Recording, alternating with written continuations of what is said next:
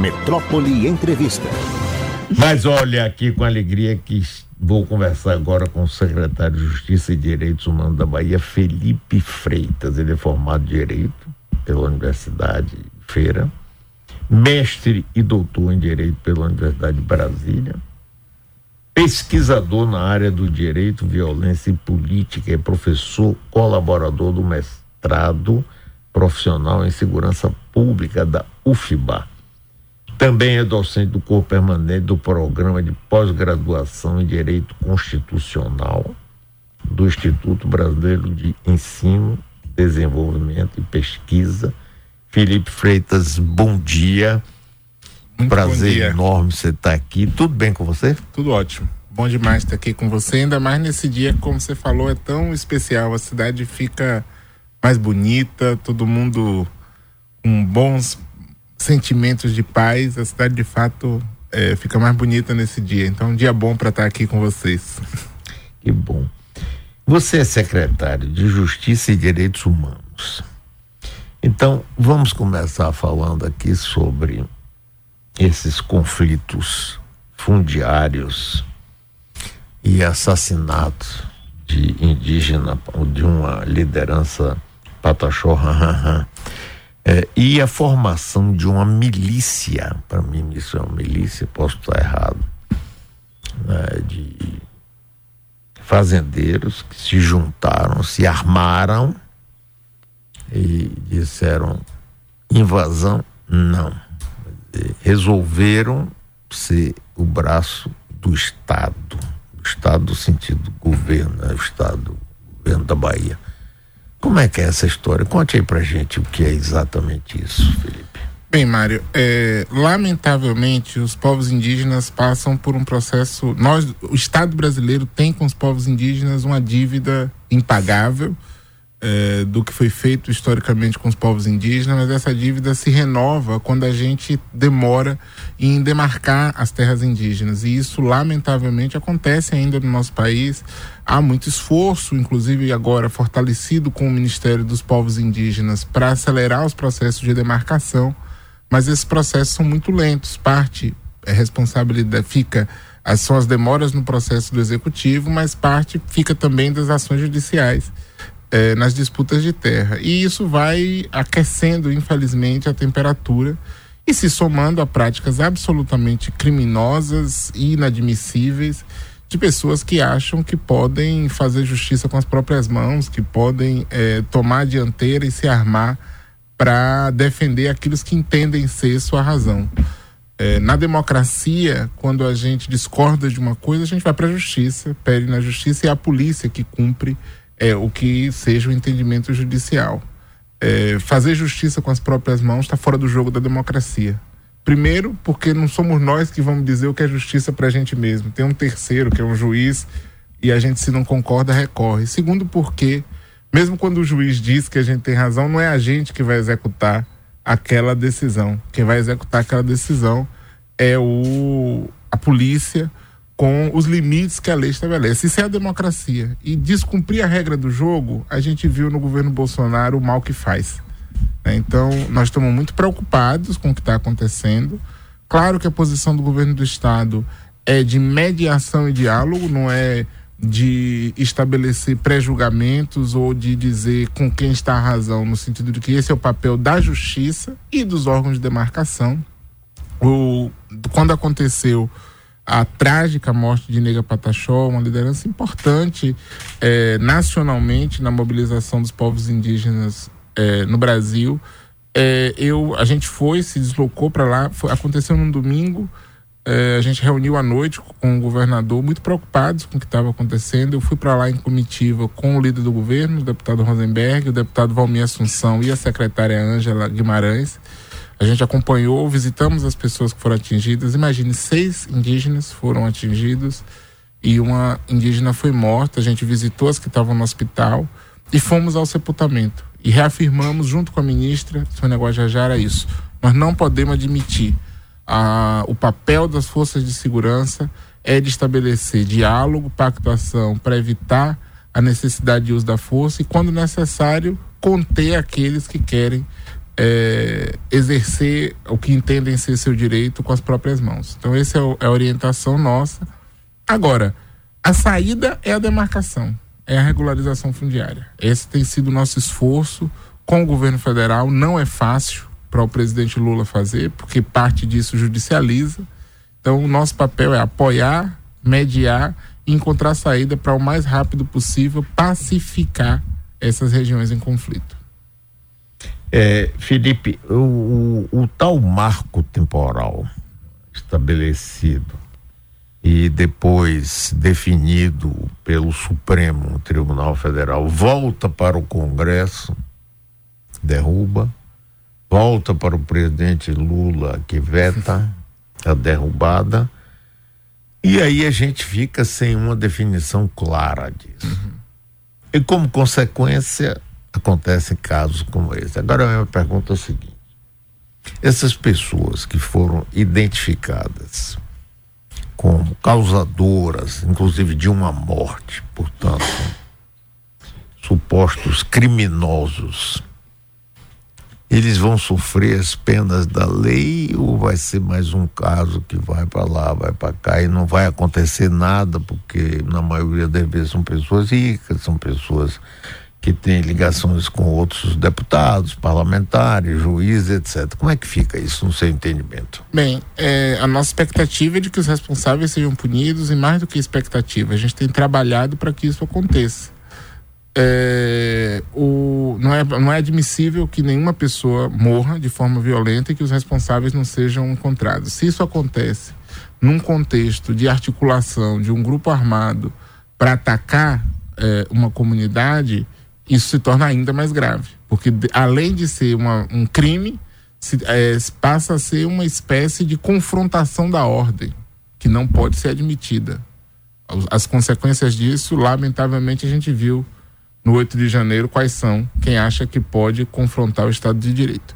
As duas pessoas, há duas pessoas presas, uma por porte, uma por porte de arma, é, porque foi encontrada no momento do, do ocorrido com armada, e a outra também armada, é, cujo laudo da perícia comprova que a arma que fez o disparo foi a arma que estava em posse de uma daquelas pessoas. Então, há duas pessoas presas.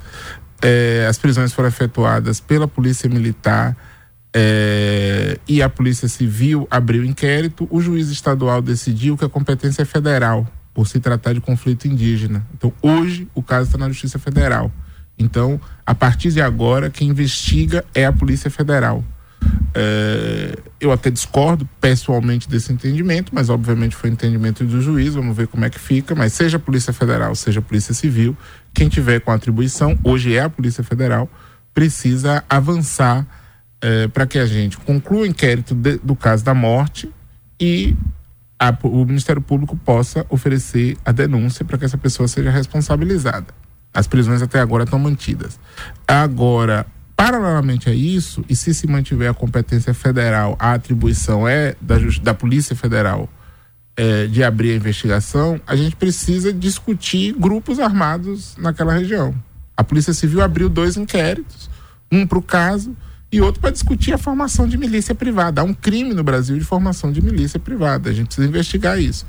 Com a decisão do juiz, a, o inquérito da Polícia Civil sobre a formação de milícia perde é, força. Então, agora quem tem que fazer essa investigação, pelo menos enquanto o entendimento for de que a competência é da Justiça Federal, é a Polícia Federal. E eu espero que a Polícia Federal faça. Eu falei isso com o superintendente Albergaria, que é da Polícia Federal na Bahia e ele se comprometeu de estabelecer essas duas frentes, sobre o caso e sobre o contexto daquele grupo armado que gerou, para que a gente apure responsabilidade. Não se trata de caças bruxas, de, mas é de identificar quem é que organizou, se de fato é uma milícia privada, se não é, e se não for, se nós estivermos completamente enganados, que é, as pessoas sejam absolvidas. Eu sou alguém que odeio a criminalização precipitada do outro. Claro. Eu sou Eu alguém... também. Então, e aqui no Brasil isso virou moda. moda, virou moda. Né? espetacularização. Acho pois que é. o papel dos atores do sistema de justiça é discrição, moderação. Nós que somos da política, eu que sou da política, posso fazer barulho, porque é do nosso métier. Quem não pode fazer barulho são os atores do sistema de justiça. Então, delegado, promotor, juiz tem de manter moderação. É assim, isso é saudável para a democracia. Promotor, juiz, delegado muito barulhento não é bom para a democracia. Eu, eu, rapaz, concordo inteiramente com você. Fiz muitas críticas sempre aqui, inclusive ao Ministério Público da Bahia. Porque durante um tempo, o Ministério Público, por exemplo, eh, examinava uma coisa e encaminhava a justiça, porque o Ministério Público não é, ele não julga. Uhum. Né?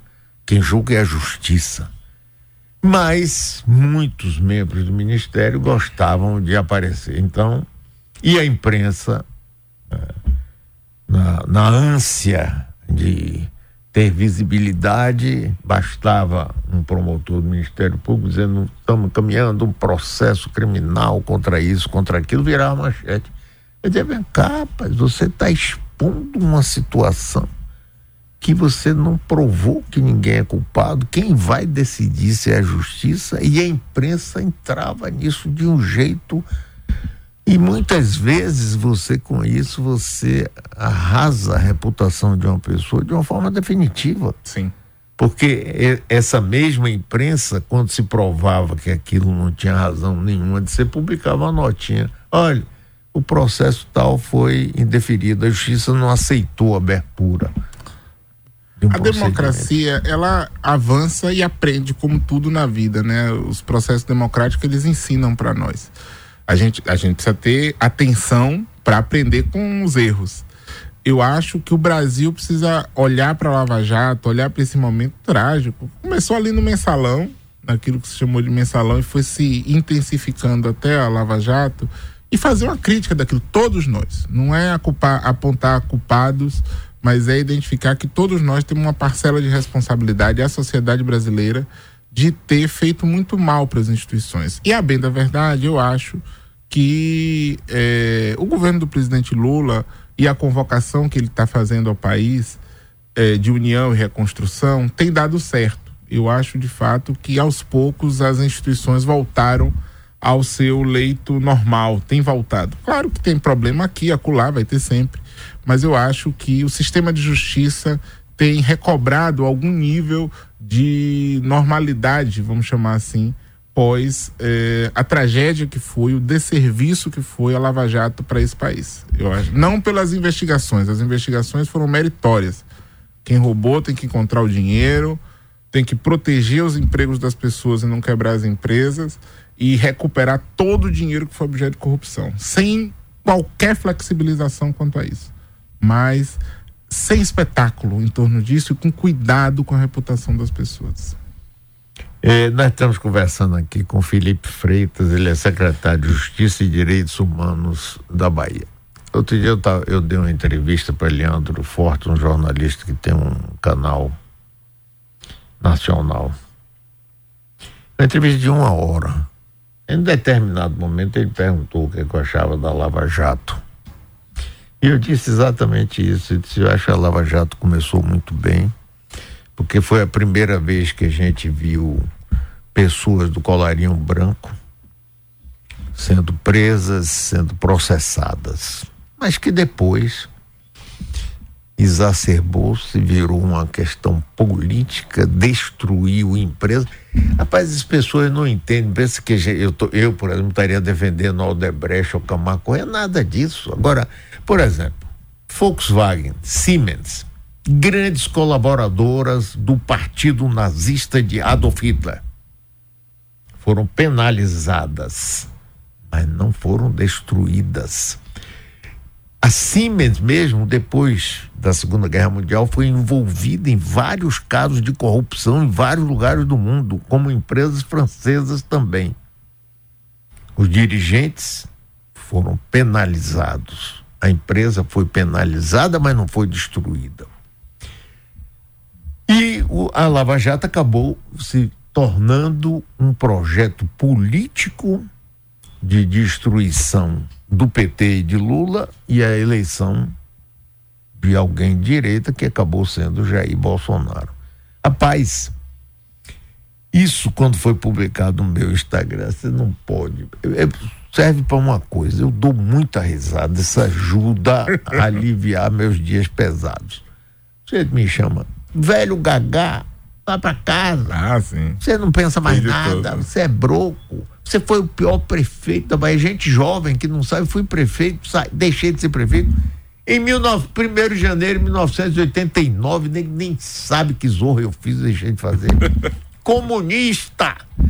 Nunca fui comunista. Defensor do ladrão, carcerário, 9D. Rapaz, eu fico, Felipe, eu dou risada, porque eu, eu fico pensando assim a pessoa está perdendo um tempo da vida dela. É, porque a vida rio, passa, não tem como você rebobinar para destilar ódio. Você acha que esse ódio não faz mal à própria pessoa? Claro, Pensa claro. que faz mal a mim, não faz nenhum. Eu também me divirto, mano. Em geral, eu levo com muita. Eu fui uma das pessoas, eu sou é, um militante do PT desde muito cedo na minha vida e quando começou essa coisa da Lava Jato, desde o primeiro momento, a mim parecia muito claro que estávamos diante de uma orquestração política muito violenta. E eu passei a escrever e publicar e fazer palestras nos lugares, eh, denunciando o que eu considerava ser um, uma, uma, uma, tentativa de eliminação política, de, de eliminação de, do meu partido e dos meus companheiros e companheiras. E as reações são essas, assim, das mais. E é um ódio, e eu acho que você tem toda a razão, assim, que não faz sentido nem entrar nessa discussão. Rir é um bom remédio, porque é um ódio que, ao mesmo tempo, um ódio ao que nós é, representamos, ao que a ideia e não é nem que o PT consiga necessariamente o tempo todo ser a expressão disso, mas é um ódio generalizado assim a pobre, a pessoas negras, esse negócio, ao combate às desigualdades. É um pouco esse ódio né, contra a inclusão e a, o combate às desigualdades. E uma, um fetiche também do espetáculo. Umas duas coisas é, juntas. É legal. Produzindo um, um tipo de, de violência muito improdutiva, né? Então, eu acho mas eu de fato acho que nós estamos passando por esse tenebroso inverno. Nunca é de uma vez só, vai e volta, mas eu acho que nós estamos caminhando, né? Eu acho que nós estamos caminhando porque as pessoas começam a ver é, que a, a, o chamamento à razão é mais produtivo para suas vidas. Tipo, a, a histeria do bate-boca. Produzir o quê? Desemprego crescendo, etc, etc. Quando a gente começa a entender, gente, nem tudo é direita, esquerda, polarização. O governador diz uma coisa que eu acho que tem toda a razão. Ele fala assim: democracia é comida no prato do povo. Né? Assim, entender que a tradução mais concreta de garantir direitos, de afirmar cidadania, de ter emprego para as pessoas, isso é o que vai trazer a gente para a estabilidade e aí, entender que a gente, na hora da disputa eleitoral, aí uns vão achar que o caminho para fazer isso é de um jeito, outros de outro, e vão. Mas isso o tempo todo ninguém aguenta, não. é ruim. Agora, veja bem, Felipe. Existem movimentos externos né, que ajudam a manter essa radicalização. Por exemplo, a vitória de Milley na Argentina. Né, o crescimento de, de governos de direita em vários países na Itália, a gente vê um primeiro-ministro lá de direita. Na Hungria, aliás, ontem eu li um artigo até que o primeiro, Victor Orbán, me interessa muito que meu pai era húngaro, é, que é um ser de extrema direita, né, da, ele foi para uma reunião da União Europeia e começou a sofrer um bocado de, de pessoal dizendo para ele, olha, você está avançando demais, você vai, você vai acabar sendo expulso daqui. Ele aí começou a mudar e tal, mas na Turquia também, outros países a gente vê, né? aqui na América do Sul a gente vê, na América Latina a gente vê governos, El Salvador, mas tem um cidadão, eu fui descobrir por acaso, eu não sei se você já viu esse presidente, já, já acompanhou esse cara? É, são coisas assombrosas, assim, de Mas uma... com uma popularidade enorme. Imensa. El Salvador viveu uma, uma guerra civil terrível, né, onde mataram muita gente, inclusive mataram um cardeal dentro de uma igreja. Sim. Tem aquela história toda. O senhor de Romero. repente chega um jovem bem falante, todo produzido assim, com camisas bonitas e tal. Vamos mudar.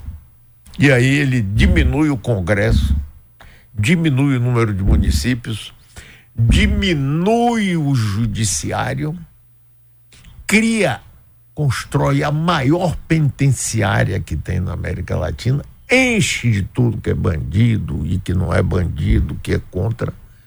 E o povo, rapaz, que vive né, agoniado pela é, falta de ação do Estado contra a bandidagem, ah, mergulha de se você é o salvador da pátria, isso e aquilo. Aquilo é uma ditadura que está se armando, rapaz, bonitinho. E vai ser cruel, como é a ditadura de Nicarágua, como é da Venezuela. Seja de direita ou de esquerda, a ditadura, quando vem e sufoca a democracia, é terrível. Terrível. É. O caminho, o, acho, acho, que tem duas coisas assim. Primeiro é a gente não, não querer cuspir verdades para as pessoas. A gente tem que entender, por exemplo, que às vezes as pessoas às vezes não, sempre as pessoas aderem a esse discurso por uma necessidade. Ou é a fome, ou é a violência, ou é o desemprego. A gente tem que ser solidário com as pessoas. Acho que isso é um primeiro aprendizado para nós da esquerda, inclusive, de entender, olha, a pessoa está fazendo isso não é porque ela é burra, porque ela não. Tem que entender a, a, a opinião das pessoas e respeitar. Acho que isso também é importante, dialogar com elas. E a segunda coisa é alertar, na, mas sempre no diálogo, que não tem resposta simples para problema complexo. Quando alguém diz assim, eu tenho uma solução, desconfie. Porque ninguém tem a solução no bolso. Ninguém tem a solução no bolso. A vida é complicada, os problemas são complexos. Olha o problema da segurança pública aí. Quem fica dizendo ah, a solução é isso, pode sair de perto. Porque essa pessoa está querendo enganar o povo. Porque ninguém tem a solução no bolso. A solução não está no bolso de ninguém. A solução ela vai ser construída pela nossa capacidade de oferecer respostas complexas para um problema que é complexo, que tem vários fatores. É assim a vida. Eu gostaria que não fosse, gostaria que a gente tivesse uma varinha mágica e dissesse é assim que resolve, mas não tem. Olha o problema da fome, que é uma coisa mais, digamos assim, mais simples, porque se trata do óbvio, do elementar. Todo mundo tem direito de comer. A gente não consegue fazer isso, resolver esse problema. É, não é só juntar comida, tomar, pegar a sobra de quem tem demais e repartir. É, até isso funciona bem na imagem bíblica, como inspiração, mas até para fazer isso na, na, na, tradição bíblica teve que organizar o povo. Então, essa coisa de organizar o povo dá um trabalho, tem que pensar. Então, eu acho que é um, um convite mesmo, uma cidadania para as pessoas de falar: olha, ou a gente entra no problema para resolver junto, ou não tem saída. A saída é junto. Aqui tem um ouvinte que diz assim: não é comida, não é só comida no prato, não, mas saúde, educação e cultura, além do axé, claro. claro. Mas quando você fala de comida no é prato, primeiro. é mais elementar que é. é a vida, a sobrevivência. Pô, se você não tem comida. Quando o Lula assumiu aqui, tinha mais de trinta e tantos milhões de pessoas é. na fome, fome, fome. Pô, depois, a primeira coisa que você tem que fazer, mesma coisa de um doente, ele tá. É com problema cardíaco, você vai ver o rim dele ou vai ver o, o se ele está bonito, fazer uma harmonização, não, você vai dar, resolver o problema Coração, primeiro. Exatamente. E aí, claro que o resto, se não tiver é saúde, fundamental, tiver educação, exatamente. Ninguém vive só do básico. Todo mundo, o ser humano, isso é o que nos faz humanos, inclusive. O que nos faz humanos é ter uma necessidade de beleza, de poesia, de, de dimensões profundas, mas sem ter o, o básico, a gente não consegue fazer as outras coisas. Então não dá para a gente ficar fazendo conversa de democracia sem ter o básico para as pessoas. Esse é o primeiro passo. E não entender isso é desrespeitar as pessoas também, né? Tem que entender o seguinte: o básico, como o próprio nome já diz, vem, vem primeiro. Então depois a gente vai vendo as outras coisas. Felipe Freitas, secretário de Justiça e Direitos Humanos. Agora eu quero que você me conte aí uma inconfidência. Senão não tem graça. Você vai falar só de. Não, não me conte aí uma coisa que ninguém sabe, que você não deveria ah. contar. eu, fui, eu fui advertido, ah, eu paguei tá, aqui tá, tá. dizendo Quem foi isso. que lhe advertiu? O senador Jacques Wagner sempre Grande diz. Grande sacana. Não, mas é porque o senador Meu diz. Amigo. O próprio senador fala assim: aquela cadeira de mar é muito confortável, o café dele é muito bom. Então você relaxa ali e aí vai falando demais. Então tenha cuidado, é bom você não relaxar demais. Essa é minha advertência para poder vir aqui. E é verdade. Os maiores Você vai furos. desobedeça. Os maiores furos saem aqui nessa bancada por causa disso. Porque as pessoas relaxam, o clima é bom e aí acaba. Você tá relaxado? Total. O clima tá bom? Ótimo. Então vamos uma confidência. Você não pode sair daqui sem contar nada, rapaz. Que é isso? Como é que tá ali o governo de Jerônimo? O nosso governo tá, tá primeiro muito acelerado, o governador sabidamente. tá aí, pô, já gostei. Sabidamente, sabidamente tá aí. Ontem a gente tava ouvindo ele falar na mensagem que foi mais da metade dos municípios. Quando você soma os 150 municípios que ele visitou no primeiro ano, mais outros tantos que foram visitados pelos secretários, a gente já visitou mais da metade eh, dos municípios baianos em um ano. É uma coisa bem impressionante, assim eu tô relativamente acostumado porque trabalho com o governador há bastante tempo, mas devo dizer que é, virar governador acelerou ele mais. Ele sempre foi assim, desde sempre, desde que eu conheço, trabalhando lá no movimento de organização comunitária. Eu era estagiário dele lá atrás, é, mas ele está mais acelerado. Então o governo está acelerado, mas ao mesmo tempo muito entusiasmado, né? O segundo ano é o ano, o primeiro ano a gente se dedica, mesmo sendo um governo de continuidade, a reorganizar as coisas, a sentar, azeitar a equipe. E no segundo ano a gente tem a expectativa de começar a colher os resultados desse, desse ano inicial de arrumação. É, então a gente está muito. O clima geral no governo entre as secretárias e secretários é de muito entusiasmo, assim. De muita disposição e muita crença de que a gente vai conseguir é, surfar no clima bom que o governo Lula está criando. Porque, meu Deus, é, que privilégio para todos nós, e eu digo isso e sei que todos os secretários têm a mesma sensação, poder ser secretário num período do governo Lula. Porque quem não viveu isso. É, não tinha com quem conversar. Era um pouco assim, muitas áreas conversando com a parede, porque é, não tinha é, saída. Então, porque o governo federal não recebia, não vinha aqui, o ministro não recebia governador, quem dirá é secretário de Estado. É, então, o clima é de muita animação. Né? Sim, mas peraí, deixa eu interromper. Jerônimo, eu acho ele um ser humano especial. Né? Desde a primeira vez que eu conheci ele aqui, foi, não foi nessa cadeira que você está, foi aqui, ele era secretário de da parte de desenvolvimento rural. Familiar. É. Eu gostei dele, pelo, pelo jeito dele falar e tal. E, cada vez que eu encontro, converso com ele, eu gosto mais, admiro. Mas muita gente confunde, eu ouço, que a gente acaba ouvindo, que dá mais uma questão de ofício, né? Eu ouvindo muita gente que diz assim, é, o governador é muito educado, muito gentil, é, mas às vezes eu fico sentindo que ele não manda mesmo, ele assim como se ele fosse uma pessoa sorrindo o tempo todo, gentil. Aí um dia, a última vez que encontrei com o Jerônimo foi no almoço que nós tivemos com Lula.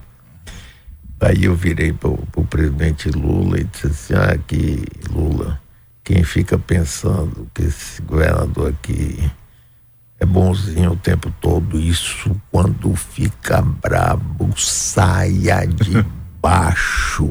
Aí Lula deu risada e Jerônimo também. Tem esse negócio também, tem é, As pessoas às vezes gostam. É, Wagner sempre nos lembra disso, o senador Wagner. O povo gosta de alguém que grita, que bate na mesa, etc. E bater na mesa, às vezes, é parte do, do jogo da política, precisa mesmo. A gente é humano às vezes faz. Mas é, dialogar não é oposto de saber liderar, pelo contrário, são absolutamente necessários e complementares. Eu acho que o governador Jerônimo tem uma capacidade de liderança bem impressionante, uma capacidade de monitoramento e cobrança de resultado muito elevada.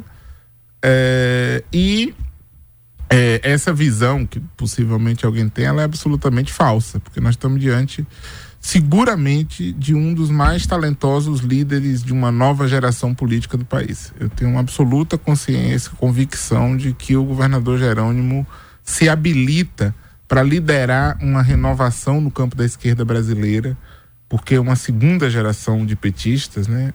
É uma geração que é, não é a geração que propriamente fundou o PT, por uma questão de idade, mas é uma, uma geração que é, participa desde é, que o PT foi o único partido da sua vida, o caso de, do governador Jerônimo. E eu acho que ele, assim como outros, como Camilo, por exemplo, do Ceará, também representa essa renovação, como o ministro Alexandre Padilha também representa essa renovação.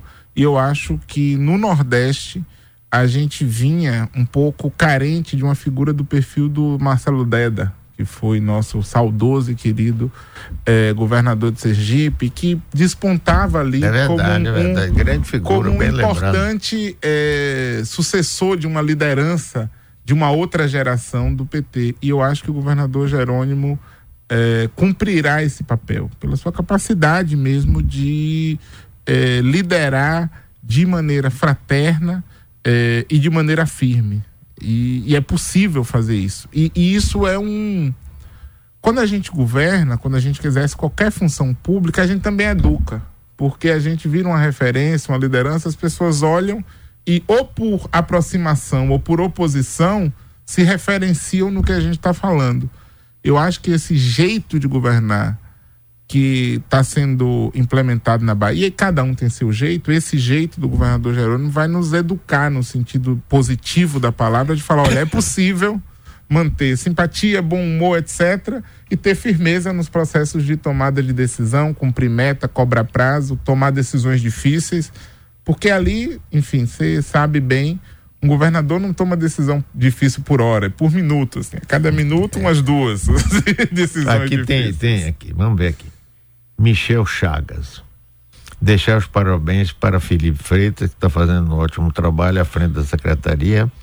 É bom ver um jovem competente na gestão pública. Gilda Reis. Mário, os governos do PT não colocam propaganda do que eles fazem. E o prefeito aproveita para colocar as placas deles como se fosse a prefeitura que faz. Está certo isso? Depois, William Factor. Mário Calado é um poeta chega a ser ridícula a puxação de saco. Obrigado. Rapaz, é minha especialidade. Você sabe que eu sou um, um especialista em generalidade. Quando pergunto por que, que ele chama de doutor, porque eu sou doutor em ciências ocultas e letras apagadas. então, esse negócio de puxa-saco é agora, minha fim de vida, eu estou me especializando nisso. Você tem toda a razão é, Dilson Moraes, que conversa boa e tranquila. É, e ele, Ivan Sampaio, disse: William Facto, inveja mata, viu, meu amigo? Cuide do seu coração. que maravilha, mas eu adoro esse negócio aqui. Ah, ele mesmo retirou a mensagem dele. Disse, não tire não, rapaz, deixa aí, você tem todo o direito de, de achar. É, e pronto, e estamos conversados. Felipe Freitas, secretário de Justiça e Direitos Humanos, que bom que você esteve aqui, sobretudo hoje. Agora, olha, você estava falando de uma coisa, já ia pular aqui. Essa renovação se deve a uma decisão básica de Jacques Wagner. Sem sombra de dúvida. Porque quando todo mundo acreditava que ele ia ser o candidato a governador na eleição passada, eu sabia porque tinha falado com ele, inclusive com o Fatinha ele disse: Eu não vou ser candidato, tem que ter renovação, a gente não pode ficar nisso. Wagner, Rui, Rui, Wagner, tem que ter renovação. Ele é quem foi o puxador de jogar o PT numa jogada, inclusive, arriscada, porque você tinha de outro lado um candidato forte, foi excelente prefeito, com é, excelente popularidade, todas as pesquisas indicavam vitória no primeiro turno. Vem vocês, o PT, e pegam Jerônimo, que nunca tinha sido candidato a nada, né? e jogaram e ganharam. Então, esse, esse ponto da renovação é fundamental. Wagner tem várias habilidades, essa capacidade de confrontar, é, de nos tirar do, do, lugar de conforto, porque foi isso que ele fez. Tirou porque conforto, se né? ele fosse candidato, estava tudo resolvido no sentido É. da campanha. Quem é que ia fazer a campanha? Ele já sabia fazer a campanha. Todo mundo, quem ia fazer a campanha, era todo mundo que estava ali no grupo dele, etc, etc. No, é, como é que era o programa de governo? Ele já tinha feito dois dele e ajudado a fazer outro. Então estava tudo sob controle. Quando ele toma a decisão corajosa, e eu sou testemunha porque participei, assombrosa para nós no primeiro momento. Não era simples, a gente não dormia bem, a gente não dormiu bem no dia que o senador chega para gente. Ele vinha emitindo vários sinais o tempo todo. No fundo, no fundo, é importante dizer, fomos nós que não acreditávamos no que ele estava dizendo, porque desde o começo ele falava renovação, renovação, renovação. Houve um momento que, óbvio, habilmente, ele deixou o nome dele circular até para o grupo não se desfacelar. Mas é, o senador Jacques Wagner, desde o primeiro momento que saiu do, do, do governo do estado, dizia que não queria voltar. E falava: precisamos de renovação, precisamos de outros nomes. E a gente não, meio que assim, falava, ah, mas na hora a gente vai apelar, ele vai. É vamos massagear ali o ego dele, dizer, olha, senador, o senhor foi, foi mesmo um grande governador, é nosso grande líder, não, vamos lá. Mas não teve, ele de fato manteve a posição e foi assustador. A gente tremeu todo mundo, porque falou: agora o que, é que a gente faz? E ele teve uma firmeza, uma lucidez, que também rapidamente contagiou a todos. Ele nunca teve dúvida da nossa vitória. Isso era muito impressionante. Assim, se ele tinha, era guardado no coração, escondido, que não aparecia para ninguém. Porque quem estava próximo não conseguiu ver em nenhum momento e rapidamente isso contagia. Porque se uma pessoa que já tinha vencido quatro eleições, está dizendo para você, vamos ganhar mais uma, você rapidamente entende que alguma razão, alguma coisa essa pessoa está acertando aqui. E foi uma campanha bonita, né? Assim, surpreendente. É, quem estava de fora não via. E é assim mesmo, campanha, uma coisa quem vê quem está fora, mas quem está dentro tem um, uma sensação, conversa com as pessoas, vê o comício. E uma campanha bonita, porque a gente via de fato uma liderança sendo reconhecida pelas pessoas, que foi o que eu acho que aconteceu com Jerônimo, assim. Como tudo, começa com uma certa dúvida de quem não conhece, mas muito rapidamente, no abraço, no sorriso, no carinho, foi se transformando em convicção. Daí porque eu afirmo com muita segurança mesmo que nós estamos diante de uma liderança importante do cenário nacional. Qualquer governador da Bahia é uma liderança nacional. No entanto, é, alguns conseguem se projetar para além de condição de governador e ser uma liderança nacional. Eu acho que é o caso é, do governador Jerônimo que vai cumprir. Vocês estão preparados para a eleição que vem esse ano agora? Porque é, na última eleição, mesmo Jerônimo ganhando, vocês perderam em grandes cidades e se concentraram muito. Houve uma inversão. Sim. Né?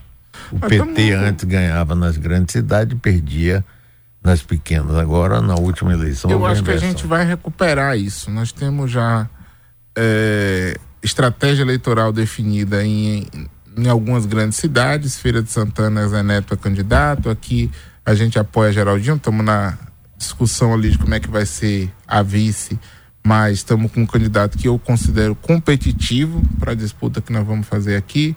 Em Feira de Santana, nós temos um candidato que já foi testado várias vezes na urna e que na última eleição ganhou no primeiro turno e perdeu no segundo turno. Então, eu acho que a gente tem possibilidade, até pela avaliação que se tem lá da, da administração é, de Colbert, que é quem vai, no fundo, no fundo, ter a candidatura de Zé Ronaldo mais uma vez. É, e em Conquista, que nós temos um histórico, um, um, legado de serviços prestados naquela cidade. Nessas três cidades, nessas três grandes cidades, nós temos uma estratégia definida e estamos muito animados.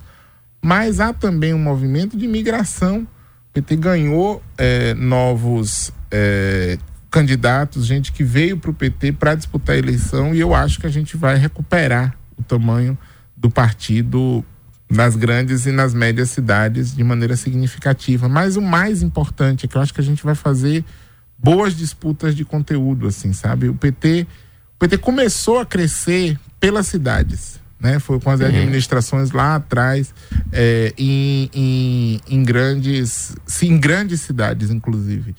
É, em São Paulo, quando a gente governou, é, depois, quando a gente foi para as cidades do ABC, a gente tem um histórico de governar grandes e médias cidades. Isso mudou nos últimos 10, 15 anos, a gente foi é, passando a governar cidades menores e perdendo cidades grandes. Mas na Bahia, a gente nunca viveu propriamente isso. O PT nunca governou as grandes cidades do estado, à exceção de conquista. Eu acho que vai ser para o PT um aprendizado gigantesco se a gente, a gente conseguir chegar ao governo de grandes cidades. Porque o partido aprende, melhora a sua qualidade de intervenção quando tem essa experiência. E eu acho que o povo da Bahia, sobretudo dessas cidades maiores, vai se convencendo, falando: poxa, não é possível que esse povo faça coisas tão boas no governo do estado, por isso é reeleito e a gente não dê a eles a oportunidade de governar o município. As ideias demoram a amadurecer também na cabeça das pessoas e eu tenho essa análise, que é análise, mas claro que é torcida também e é trabalho, dedicação, compromisso para fazer isso acontecer.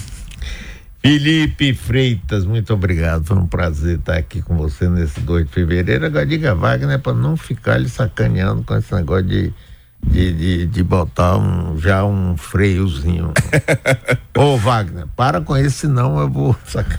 Mas é porque você é um bom entrevistador. Não por acaso tem furo de reportagem aqui, a pessoa vem aqui e depois vira manchete nacional, porque. Mas obrigado, Mário. Obrigado mesmo pela generosidade da conversa e pelo trabalho que você faz aqui. Acho que tem um trabalho aqui que não é só é, de, que, que é de jornalismo no melhor sentido da palavra, porque é de cidadania, é de prestação de informação. Obrigado mesmo pela oportunidade da conversa.